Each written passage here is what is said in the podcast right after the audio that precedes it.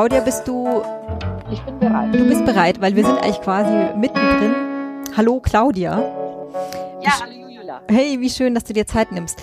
Ähm, wir haben einen Rover auf den Mars. Im Endeffekt sind es ja sogar zwei Rover. Und du hast schon als Kind, als du die Mondlandung äh, gesehen hast, ähm, dir gedacht, das ist doch eigentlich traumhaft, Astronautin zu werden. Wenn du heute auf unser Jetzt gerade guckst, wie geht's dir damit? Ja, ich meine, ich freue mich total über diese Fortschritte, die es in der Raumfahrt gibt. Ähm, am liebsten würde ich natürlich selbst auf den Mars fliegen und mir das dort alles angucken. Aber da ist noch ähm, ein verdammt langer Weg hin, bis, bis wir es wirklich schaffen, dass wir so viel Technologie haben, dass wir Menschen auf den Mars bringen können. Ja. Aber der Mond wäre schon ein sehr cooles Ziel für mich. Und der Mars ist ja jetzt auch, das ist jetzt nicht so die kürzeste, kürzeste Strecke. Na, drei Jahre ist es um eine Mars-Mission wirklich zu planen. Ist das richtig? Hin und zurück und bleiben quasi, ne? Genau, also das, man kann ja, oder es macht ja nur Sinn, zum Mars zu fliegen, wenn er möglichst nahe bei der Erde ist. Und da ja Erde und Mars sich um die Sonne drehen, gibt es halt Zeiten, wo der Mars gerade auf der anderen Seite von der Sonne ist als wir. Mhm. Und äh, das macht dann halt keinen Sinn, dann eine Mission durchzuführen oder zu starten, sondern das macht nur Sinn, wenn beide möglichst nah beieinander sind. Und deswegen ähm, kann man halt nur alle zwei Jahre zum Mars fliegen. Das heißt, man muss, man braucht dann, selbst wenn er nahe ist, ja über sechs bis acht Monate, je nachdem, wie es gerade steht, ähm, für den Flug. Man muss dann eben mindestens ein Jahr oder anderthalb warten, bis, bis der Mars wieder richtig steht, um wieder zurückfliegen zu können. Ja, das ist schon sehr spannend, wenn man sich überlegt, ich meine, wir haben ja die ISS ist ja nicht so weit weg im Grunde, ne? Die ISS ist nebenan, das sind ja nur 400 Kilometer. Also das ist die Strecke Bremen-Berlin oder so oder Bremen-Frankfurt. Also das ist total nahe, es ist halt nur senkrecht nach oben. Jetzt hast du 2017 die Astronautin gegründet. Ne? Das ist eine private Initiative, die die erste deutsche Frau ins All bringen will. Ja, genau. Und jetzt haben wir aktuell ja auch den ähm, Aufruf von der ESA, European Space Agency, die auch gerade wieder neue Astronaut innen in dem Fall sucht. Das war ja lange sehr, sehr männerdominiert, aber jetzt klingt es so, als würden sie sich ein wenig öffnen. Siehst du das auch so? Mm, ja, also es war ja, sie haben schon immer auch Astronautinnen zugelassen. Also so ist es nicht. Und sie haben es jetzt nicht irgendwie geändert. Sie, sie betonen es jetzt ausdrücklich, dass sie halt auch Frauen suchen, aber ich sag mal, die Auswahlkriterien und der Auswahlprozess ist der gleiche geblieben wie bisher auch. Also die Frage, meine Frage, die sich da stellt, ist halt wirklich, werden sich wirklich mehr Frauen bewerben und werden wirklich auch Frauen ausgewählt werden danach? Mhm. Also da ähm, bin ich der Meinung, da müsste sich noch ein bisschen mehr äh, ändern als nur, dass man sich hinstellt und sagt, jetzt sollen, jetzt bewerbt euch doch Frauen. Jetzt hattest du ja auch die Initiative ähm, gegründet, um genau auch dieses Missverhältnis irgendwie aufmerksam zu machen. Und ähm, es haben sich ja prompt oder prompt natürlich auch mit äh, deiner Kampagne und deiner Initiative, aber es waren ja 400 Frauen, ne, die sich gemeldet ja, haben. Aber, ja, aber die haben sich auch, ähm, ich sag mal, die Hälfte davon hat vorher angerufen und mich gefragt, ob sie gut genug ist, sich zu bewerben. Mhm. Also da ist einfach, und das merke ich ja jetzt auch, wenn ich mit Frauen rede, in meinem Netzwerk, die, die tolle Ingenieurinnen sind und sagt, bewerbt ihr euch eigentlich bei der ESA? Dann sagen die, nee, ich glaube, dafür bin ich nicht gut genug. Und das ist halt das Problem, was wir haben als Frauen, dass wir immer noch, ähm, das kommt aus Jahrhunderten äh, von Patriarchat, äh, meiner Meinung nach, dass wir einfach unsere Fähigkeiten unterschätzen und uns halt lang gesagt wurde, wir sind für viele Dinge nicht gut genug. Jetzt machst du ja auch in Kombination quasi ein Empowerment-Angebot ähm, für mehr Frauen in Führungspositionen. Also hängt es ja, ja genau. sehr nah äh, miteinander zusammen, so dieses Gefühl, dass, äh, also auf der einen Seite würde ich sagen, es gibt ja ähm, tatsächlich auch ein Ungleichgewicht und äh, die gläserne Decke, die wir alle kennen, und ein Machtsystem, was eher Männer befördert als Frauen. Aber du sagst schon auch, es liegt auch daran, dass wir vielleicht durch Sozialisation, durch Jahrhunderte, wie auch immer, das Gefühl haben, dass wir noch besonders äh, gut sein müssten für solche Posten.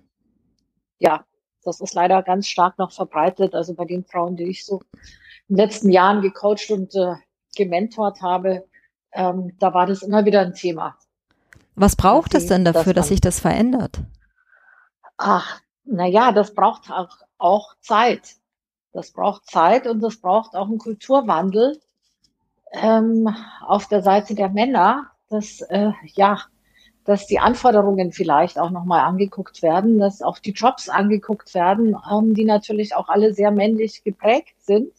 Und äh, man ja immer sagt, Frau muss sich ändern, Frau muss sich anpassen, Frau muss sich ähm, weiterentwickeln. Aber ich denke, es müssen sich beide Seiten weiterentwickeln und da einfach äh, mehr aufeinander zukommen. Also ich meine, ein Beispiel ist ja auch, ähm, ich war ja bei dir in einem deiner äh, Barcamps, das mich auch äh, sehr begeistert hat. Da war ja auch, hast du ja auch die Begle die Astronautinnen wirklich in der Ausbildung begleitet, beziehungsweise ähm, die sind ja eigentlich ausgebildet und es gibt so diesen klassischen Fall der Raumanzug. Der ist ja auch, da ist ja die Norm auch ein männlicher Körper. Ja, genau.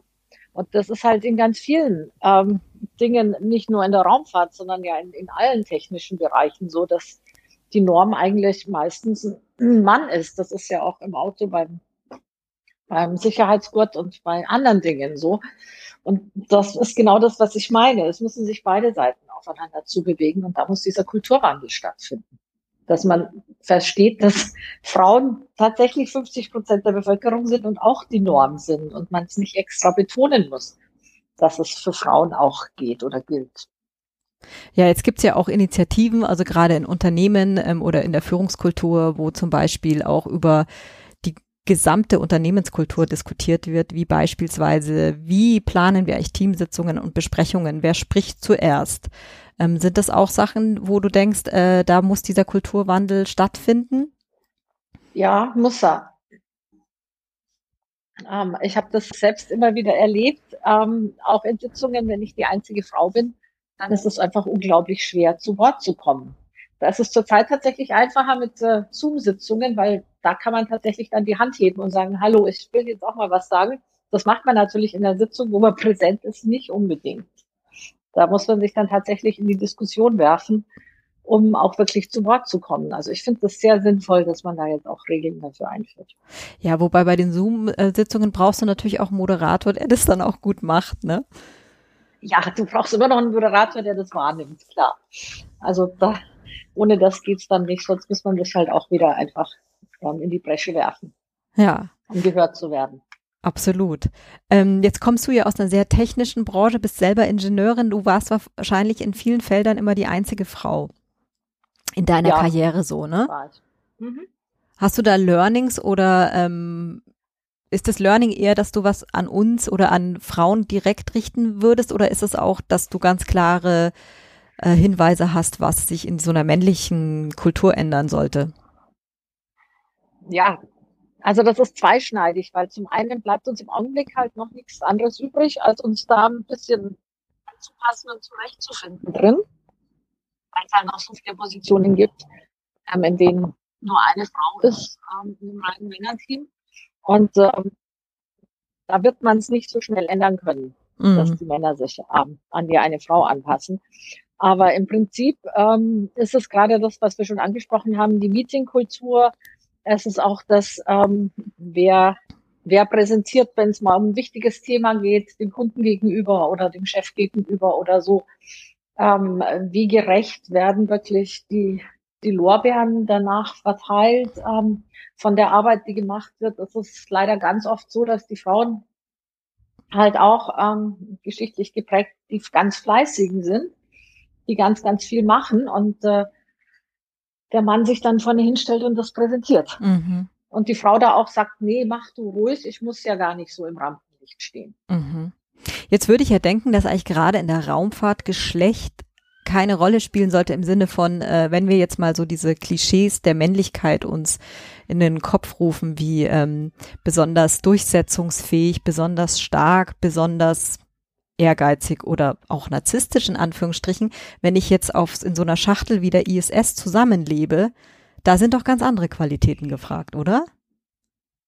Eigentlich hast du da recht, ja, aber das ist ähm, historisch geprägt so, wenn du dir die Astronauten in der Vergangenheit anguckst aus den Apollo-Zeiten, dann waren das natürlich genau die, äh, Superheroes, die halt äh, stark und mutig und abenteuerlustig und ehrgeizig und narzisstisch und so weiter mhm. sind.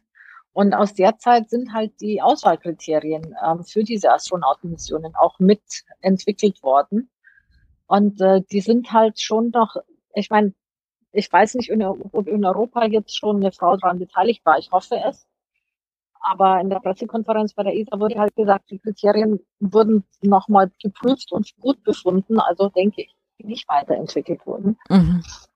Ähm, natürlich wird da auf Teamverhalten geguckt und natürlich wird da auf, äh, auf Kooperation geguckt, aber es wird halt auch genauso gut und das ist auch wichtig, auch auf Leadership geguckt. Mhm. Und ähm, natürlich muss man auch mutig sein, um ins All zu fliegen. Also setzt sich jetzt auch nicht jeder auf 300 Tonnen Treibstoff, ähm, ohne mit der Wimper zu zucken. Also da gehört schon auch eine gehörige Portion Mut und Risikobereitschaft und solche Dinge dazu.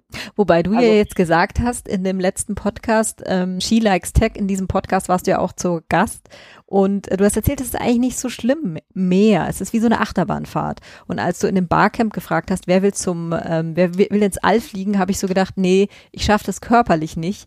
Von der Idee her, einmal auf die Erde runter zu gucken, finde ich das natürlich Wahnsinn. Aber es ist nicht mehr so hart eigentlich körperlich, oder?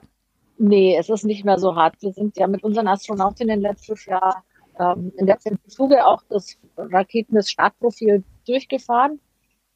Ähm, wir hatten von äh, SpaceX die Unterlagen erhalten, äh, welche Beschleunigungen da auftreten beim Start.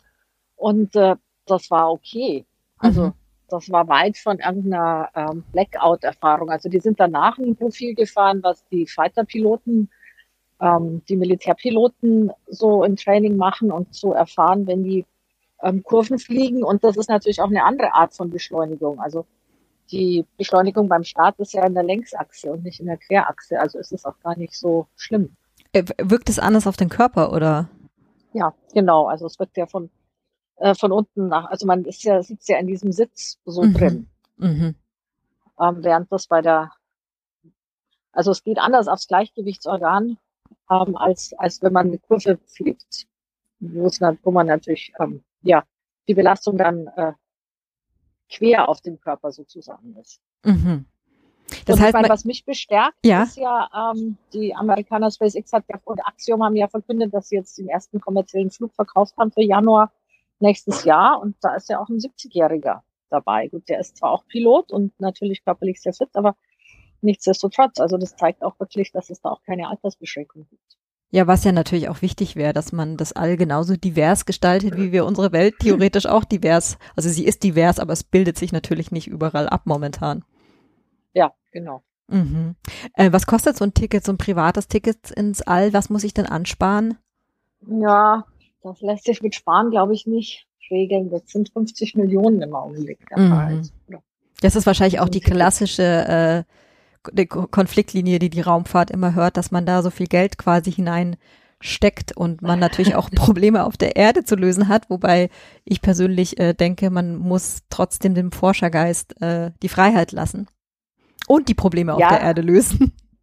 Ähm, um die Probleme auf der Erde zu lösen, das sehe ich genauso. Und man muss sich auch vor Augen halten, dass die 50 Millionen nicht in Treibstoff gehen, der verbrannt wird, sondern dass das ähm, Arbeitsstunden sind, die da investiert werden, um die Sicherheit ähm, der Astronauten sicherzustellen, um die Rakete zu entwickeln und ähm, immer weiter zu entwickeln und äh, natürlich auch zu bauen und zu testen und so weiter. Also wie gesagt, der, der kleinste Anteil geht da in Materialkosten, der größte Anteil geht in, in Stundenleistung, in Ingenieurleistung, ähm, die es eben braucht, um so eine Rakete sicher mhm. zu entwickeln und zu bauen. Und das kommt natürlich auch auf der Erde an.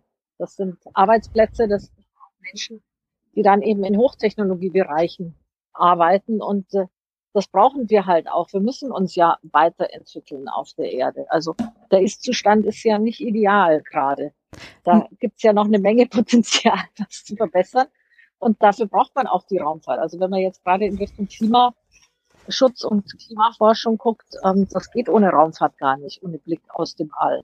Was macht, was macht die Raumfahrt für den Klimaschutz? Ja, also die Raumfahrt ist essentiell für die Klimaforschung und für den Klima, äh, für den Schutz des Klimas.